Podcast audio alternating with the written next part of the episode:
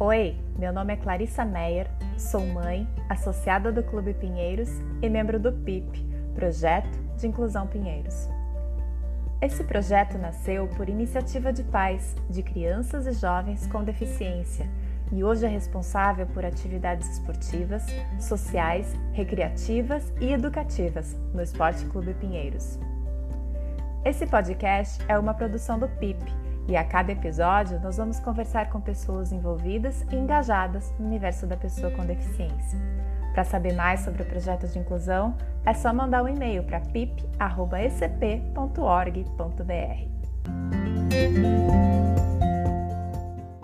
Dia 2 de abril é o Dia Mundial de Conscientização sobre o Autismo e a nossa conversa de hoje é sobre esse tema.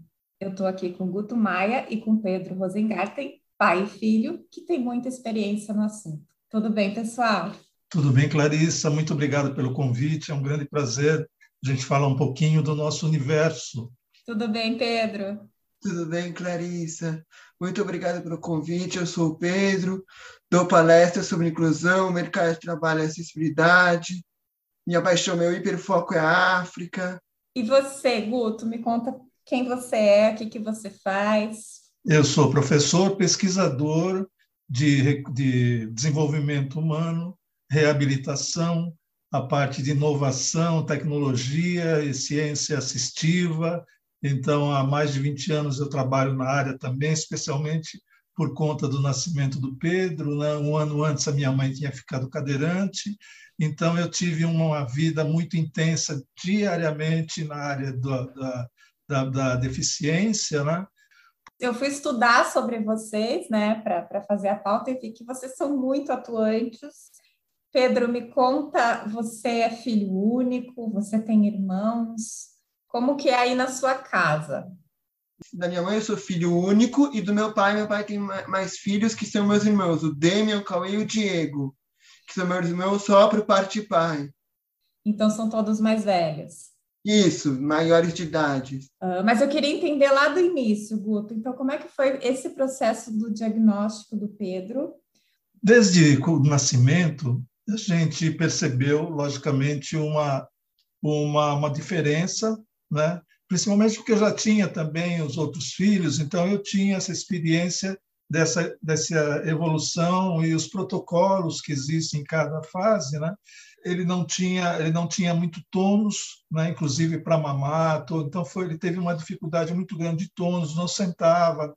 Então tudo isso fez com que é, a gente sabia que havia havia um, uma, uma questão séria a ser, a ser diagnosticada, mas os médicos é, diziam que tinha que esperar a evolução do próprio amadurecimento de cada fase, enfim. Então foi muito sofrido, porque você não ter diagnóstico né, é uma incerteza muito grande de, de tratamento, de direitos, inclusive. Né? Uhum. Então, ele, ele, com um ano e meio ele já começou a usar óculos, porque ele era comprometido da, da vista, do, do ouvido, ele tinha, durante seis meses ele usou dreno também. Uhum. Então, eu fui conhecendo o Pedro profundamente e fui buscando é, que ele me explicasse é? ele me explicasse o que estava acontecendo e de que forma a gente podia evoluir. Então, isso foi muito, muito é, gratificante depois, futuramente, porque eu sabia, eu tinha certeza que eu podia não saber o nome do que ele tinha, eu podia não conhecer é, a fundo como ele iria se desenvolver, mas uma coisa eu tinha certeza, né? Você dando muito amor você dando muito carinho, muito toque, muita anestesia, isso, a criança vai crescer de uma forma melhor. Isso era a minha grande certeza. Eu, eu, eu hoje em dia eu batalho muito diagnóstico precoce, né, pelo trabalho precoce de, de, de laudo, essa coisa toda que significa direito. Não é que a gente vai vai se amparar naquilo para achar que está não, não vai estar tudo bem, mas vai ser um, um lenitivo para a gente saber aonde buscar mais amparo, não é? Mais especialistas, mais apoio e mais e mais cuidados. Isso daí foi o que a gente não teve de antemão no começo, durante dois anos, 12 anos nós sofremos essa essa angústia. O diagnóstico te traz um norte, né, para onde você tem que caminhar. Exatamente. E quanto mais leve, né, Guto, parece que demora mais para diagnosticar. Demora mais, é, e tem uma crueldade muito grande, porque quando, quando é leve, ou, ou, quando é de primeiro grau, né, hoje em dia já se fala primeiro, segundo e terceiro grau, não se usa mais o leve, o, então são, são coisas que vão evoluindo também, mas é muito cruel também a gente as coisas que a gente ouve, né? Você deve estar também habituado a isso, né? De falar, puxa, nem parece que é autista, é tão levinho, é tão bonitinho, é tão isso, tão aquilo, nem nem parece, imagina, né? não tem nada, né? É, como então, se tivesse coisas... cara, autismo não tem cara, né? Exatamente. Não, e não é doença, né? não é doença, é um transtorno, não é síndrome. O Pedro foi diagnosticado com síndrome de Asperger, né? Naquela uhum. época foi um alívio por um lado, mas aí passado pouco tempo, isso já caiu por terra, né? Cientificamente, Sim. não é?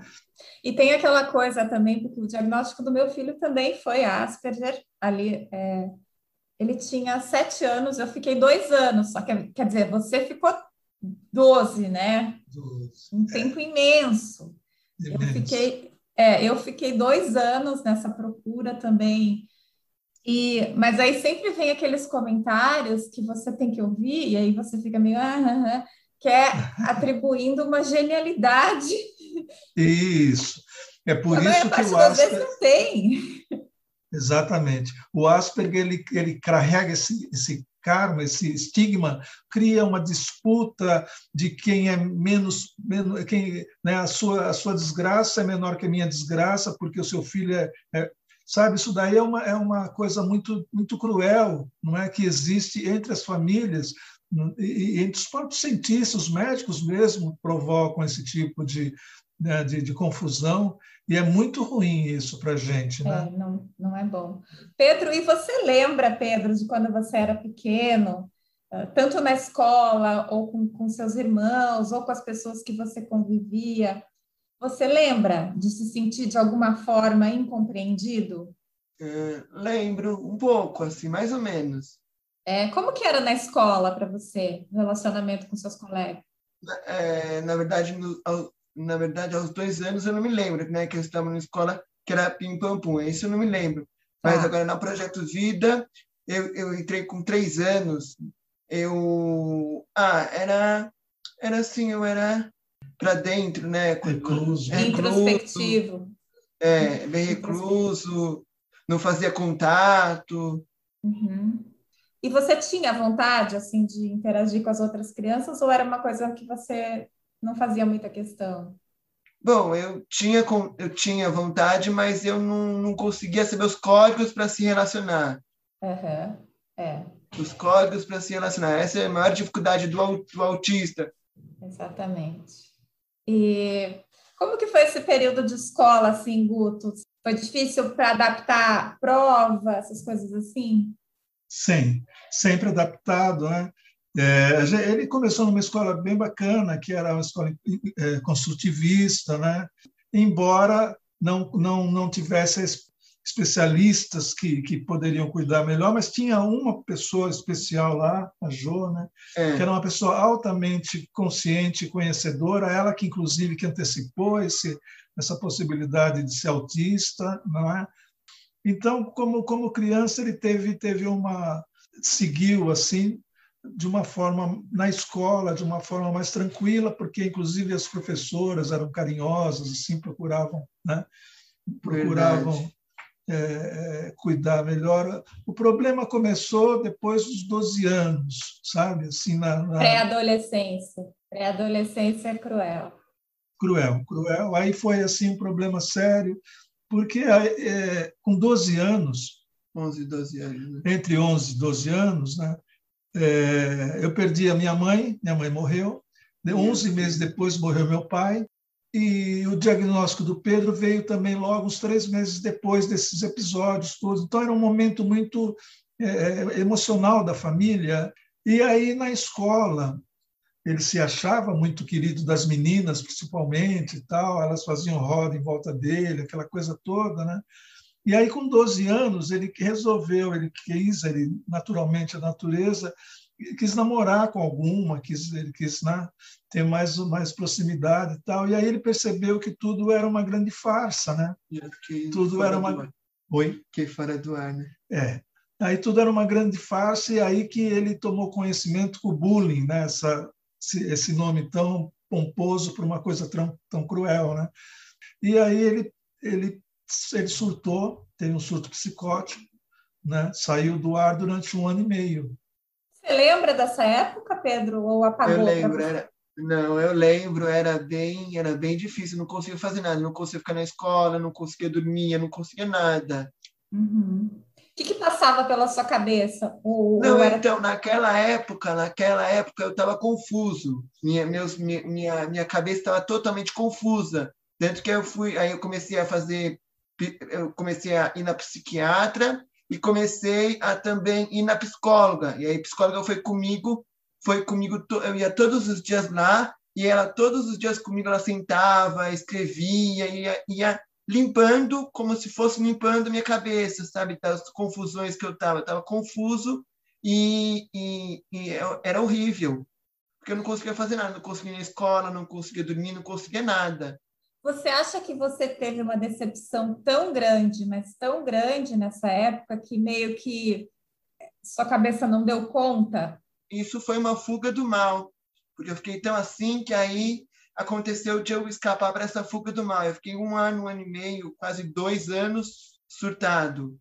Entendi. O que é uma autoproteção, né, Guto? É. Exatamente, o cérebro. Então, é, são as confusões muito grandes que se faz com o, o autismo, né? Primeiramente, as estereotipias são nada mais do que uma válvula de escape, é. não é? A estereotipia é uma coisa que incomoda aos outros, mas ao autista acalma e, e centra, né?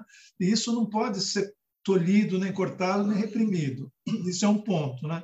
Outro ponto que as pessoas desconhecem muito, acham que o autista é, é mais é parado, catatônico e tal, e é o contrário, né? A cabeça dele é hiperativa, por isso que ele se estressa, cansa e aí entra numa, né, num ponto de, de cruzeiro, né, digamos assim. E aí quando ele voltou é, a si, né, voltou a nós, né, no caso, ele de repente ele partiu para Marte ele é. queria ir viver em Marte, Marte sabe? Em Marte. Quer dizer, é tão claro isso, né? É tão claro, né? Ele queria viver em Marte, ele queria casar em Marte, ele queria ter filho em Marte. Ou seja, eu não quero participar desse mundo, eu não quero. É verdade. É. Sabe, sabe é tão é tão é tão claro, né? E é tão bonito quando você entende isso e sabe lidar com isso com respeito, né? Porque é simplesmente uma salvação do próprio cérebro, né? O cérebro achando fórmulas de se preservar, não é? Aí o que acontece? Aí que eu comecei uma interferência aí como educador realmente. Aí começou a minha fase mais forte de interferência. Uma vez que eu tinha uma, uma vivência muito grande no teatro, uma vivência grande na parte de, de, de, de música, a parte toda de humanas, e o que eu comecei a fazer em relação a Marte? Eu comecei a dar conteúdo à viagem dele para Marte. E eu tinha certeza que eu tinha que adaptar o mundo a ele, não o contrário. Né? Uhum. Né? As escolas queriam querem sempre adequar o menino a um universo padrão.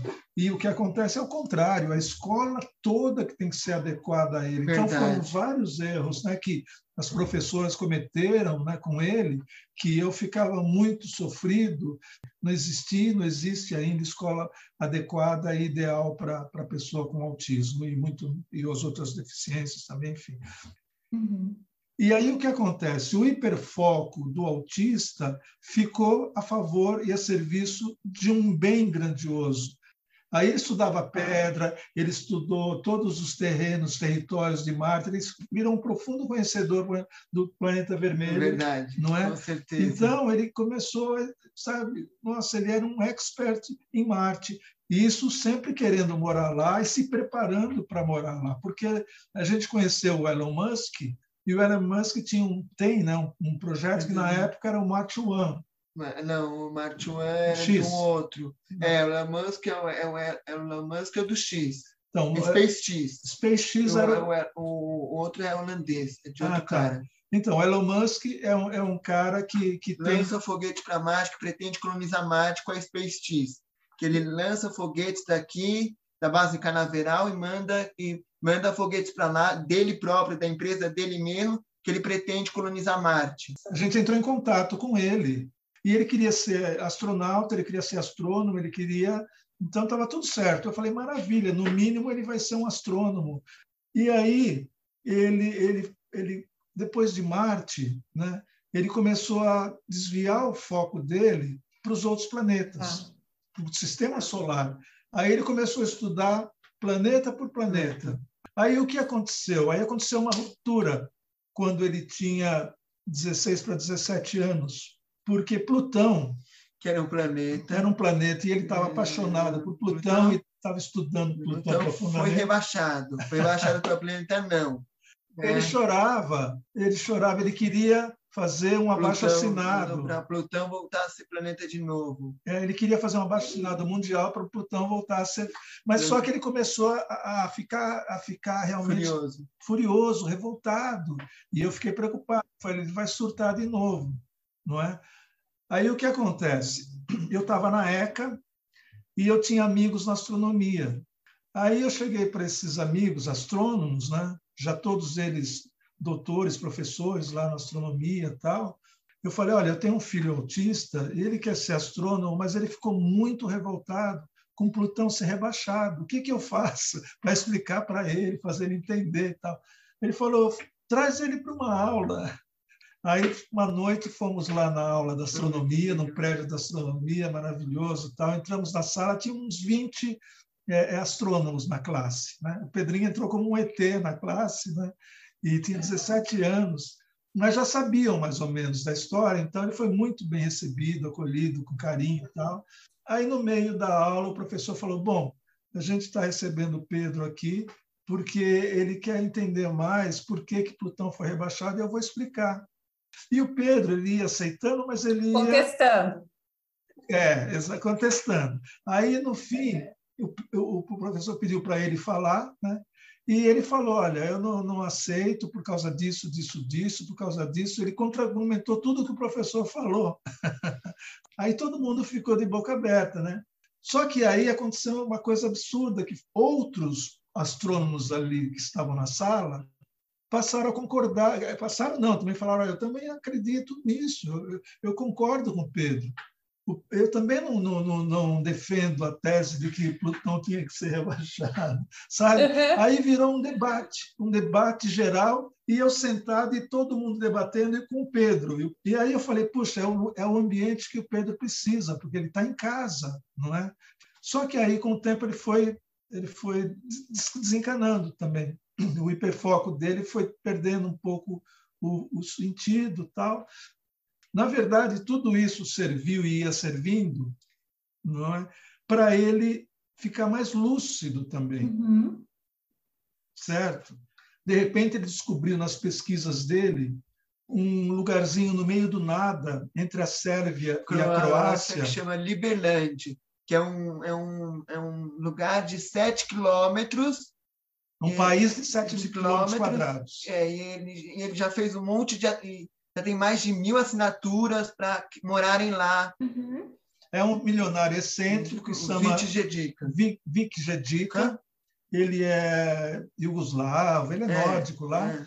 E ele é um excêntrico. Ele comprou esse pedaço de, te de terra entre a Sérvia e a Croácia, que é criar o seu próprio país lá entre a Sérvia e a Croácia. E ele Liberal. Ele, é, ele, ele, é libertário. Então, ele ah. se instituiu presidente desse espaço, ele é o presidente desse É, ele vai ser o rei, né? o rei presidente. Assim. É, ele é o assim. presidente é. desse espaço e ele está convidando, estava convidando, ah, convida para pessoas serem cidadãos de Liberland. Que vai ser um país liberal, liberalismo, né? vai ser um país isso, liberal. Isso, um país liberal. E você, Pedro, já ficou ligado.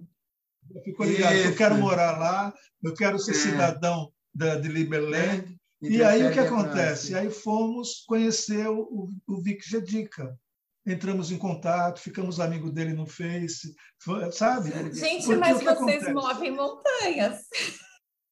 É isso que acontece, é isso que eu, que eu acredito desde sempre. A gente tem que transformar o mundo para eles. e não o contrário.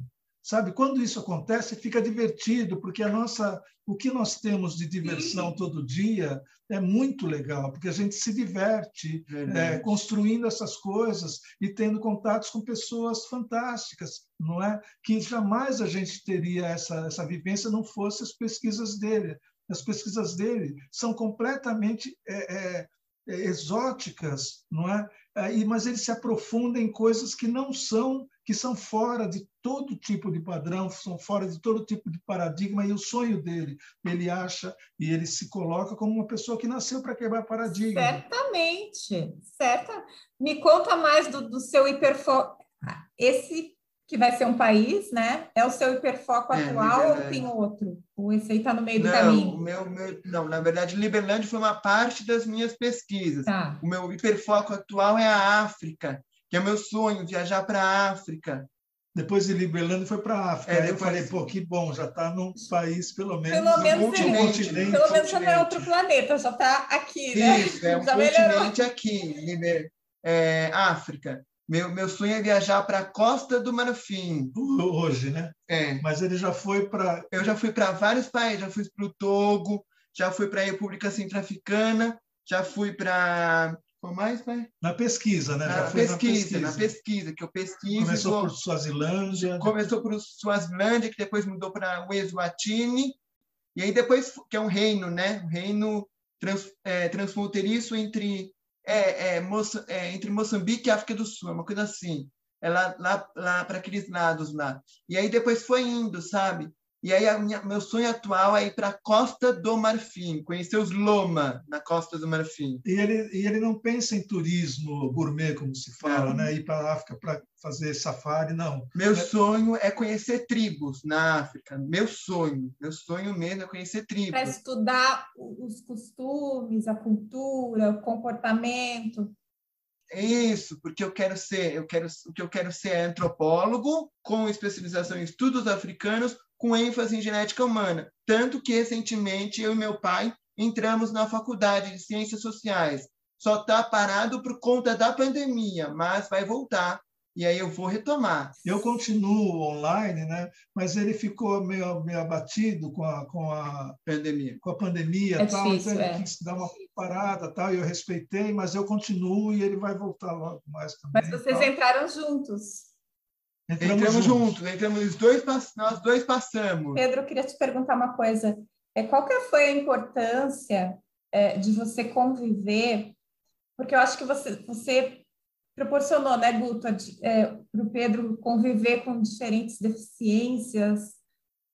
Não, nós damos aula, inclusive nós damos aula no, no instituto que eu que eu dava aula já há cinco anos, ele dava, deu aula um ano comigo até começar a pandemia, que são múltiplas, múltiplas deficiências. Então, ele teve assim um contato diário, eles adoram ele, ele é muito querido. E qual, qual, qual foi a importância para você, então, Pedro, assim, de, de conviver e enxergar e, e, aprender sobre outras deficiências? É, de que forma isso te ajudou, assim? Isso me ajudou a dar mais segurança porque eles são bem assim são bem comprometidos. Então é, isso me ajudou a dar mais segurança a saber que eu sou eu eles são eles que todo mundo convive junto misturado. Uhum. e que todo mundo convive assim bem. E são muito amorosos são muito amorosos sinestésicos. Acho que tem uma tem uma curiosidade que o Pedro você fez o oficina dos menestréis né? Isso. e você entrou no grupo da síndrome de Down. No grupo, é, eu entrei no grupo UP, primeiramente, uhum. que é de Down. Do síndrome de Down. Fiquei lá uns anos. Aí eu fiz os, um grupo, vários, alguns anos, espetáculos. alguns espetáculos, né? E aí depois eu, eu fui, fui querer assistir um out, assisti um out, não gostei no primeiro momento, mas no segundo momento eu soube que minha psicóloga estava lá. E aí, eu, e aí ela me convidou tal para fazer parte do Alt, né? Porque aí já tinha me falado que é, seria interessante, que ia fazer grandes amigos no Alt. E aí, e aí fiquei lá, mas por conta da pandemia eu saí, porque é, agora é online, essa coisa online eu não curto, não. Tá muito difícil agora a pandemia, né? Como que tá a vida para vocês? Porque vocês vocês lidam com o público, vocês viajam, fazem palestras. Perdemos tudo, assim, Perdemos tudo, pandemia. porque assim, aula, mais de um ano sem aula, sem renda.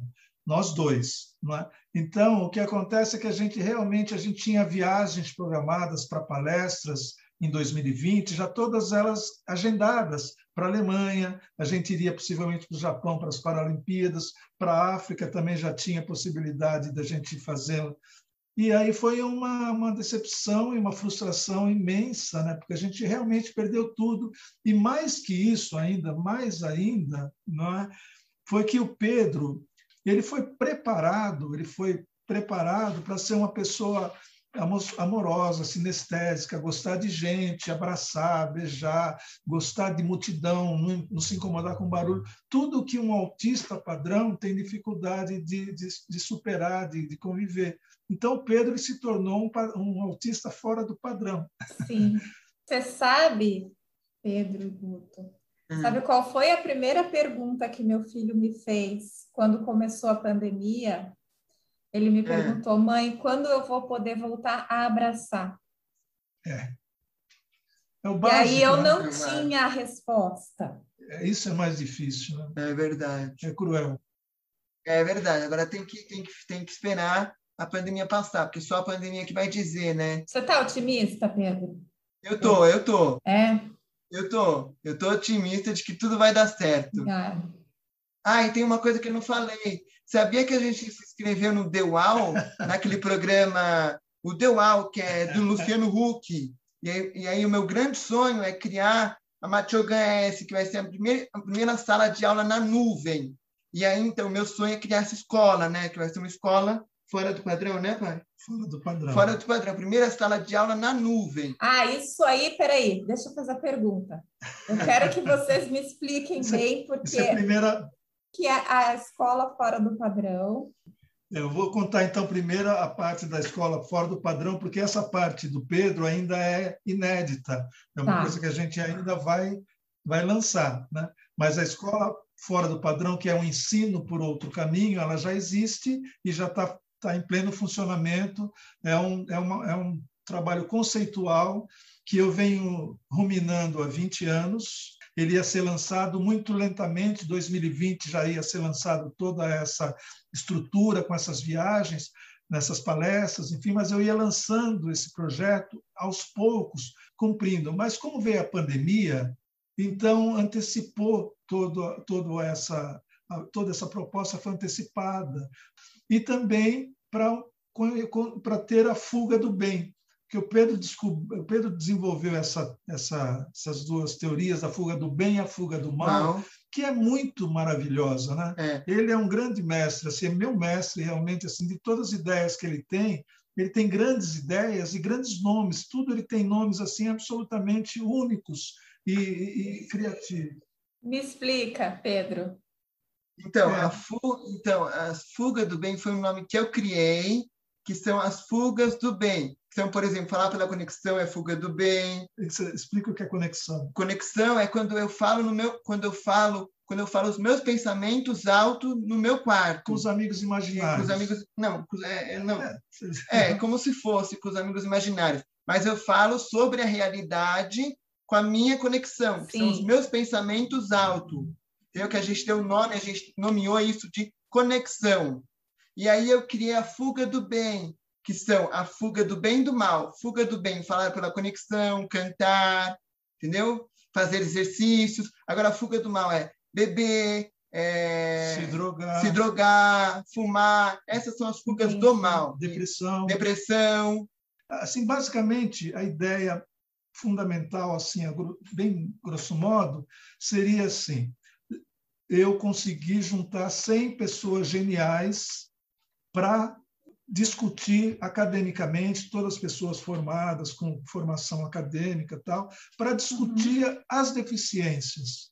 Todos já seriam pesquisadores, ativistas, familiares de pessoas com... Quem conhece o nosso universo, e a ideia é um projeto para 10 anos, para a gente formar cientistas como Pedro, como seu filho, como esses filhos que vêm nascendo agora. Em 10 anos, a gente formar uma geração de cientistas assistivos, cientistas com deficiência ou sem deficiência, mas que tenham uma mentalidade é, é, é, voltada para estudar esse universo da ciência e contribuir para que ele evolua como, como ciência mesmo. Sabe, eu teria, no mínimo, uma convivência com pessoas iguais, que estavam aflitas da mesma forma. Né?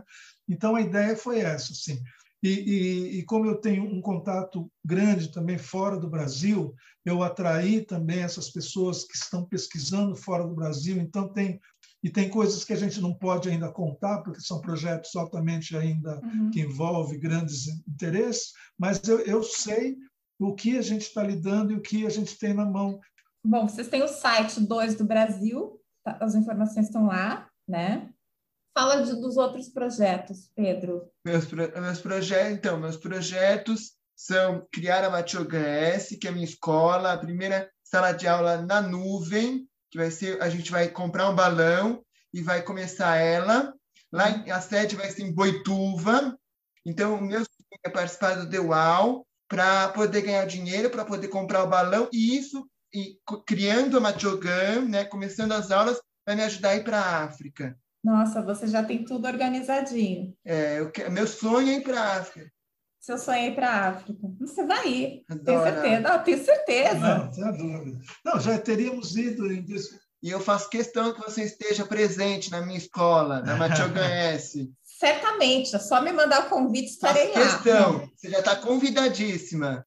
Pedro, você tem um carisma impressionante, sabe? Um sorriso, assim, uma, uma, passa uma energia muito boa.